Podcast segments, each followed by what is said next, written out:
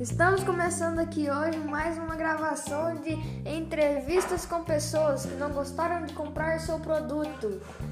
Bom, hoje vamos começar com a Rízia das Graças de Oliveira, certo? Pode começar a falar? Eu comprei um produto na, na internet, uma câmera. Eu pedi uma câmera, veio duas câmeras e descontou. Mentira, veio uma descontou o dobro do preço. Entendeu? Aí eu tive que reclamar, entrar em contato. Eu também tive um problema com o comprador, né? Com o vendedor. É.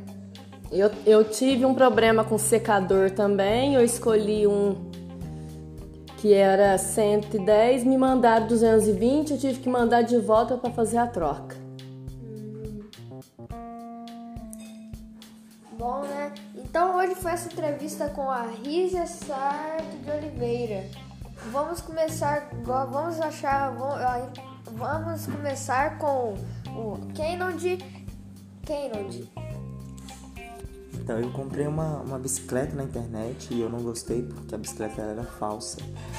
E a gente só descobriu depois que ela chegou e mandou para oficina para montar e ele falou que todas as peças dela não nada era original, era tudo falsificado. E a gente pagou o preço de uma, de uma original. Hum, então aí você conversou com o vendedor, né? Foi, a gente pegou e devolveu a bicicleta, porque, né, uma bicicleta falsa ninguém queria. Ah, é isso mesmo.